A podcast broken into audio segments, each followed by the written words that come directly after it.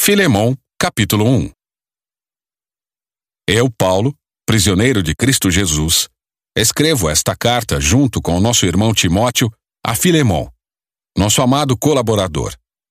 A irmã Áfia, a Arquipo, nosso companheiro na luta, e a igreja que se reúne em sua casa. Que Deus, nosso Pai, e o Senhor Jesus Cristo lhes dêem graça e paz.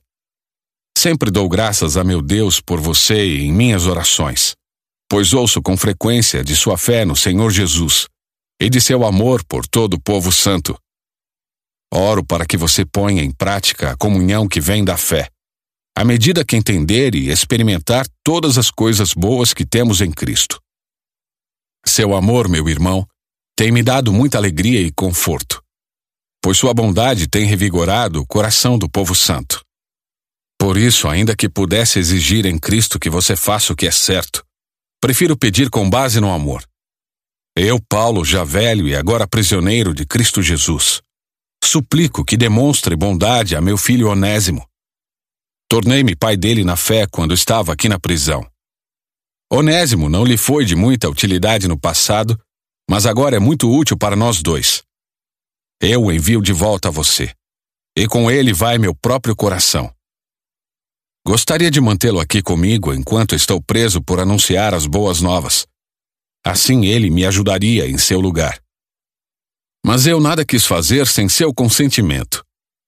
Meu desejo era que você ajudasse de boa vontade e não por obrigação. Ao que parece, você perdeu Onésimo por algum tempo para ganhá-lo de volta para sempre. Ele já não é um escravo para você. É mais que um escravo. É um irmão amado especialmente para mim. Agora ele será muito mais importante para você como pessoa e como irmão no Senhor. Portanto, se me considera seu companheiro na fé, receba-o como receberia a mim. Se ele o prejudicou de alguma forma ou se lhe deve algo, cobre de mim.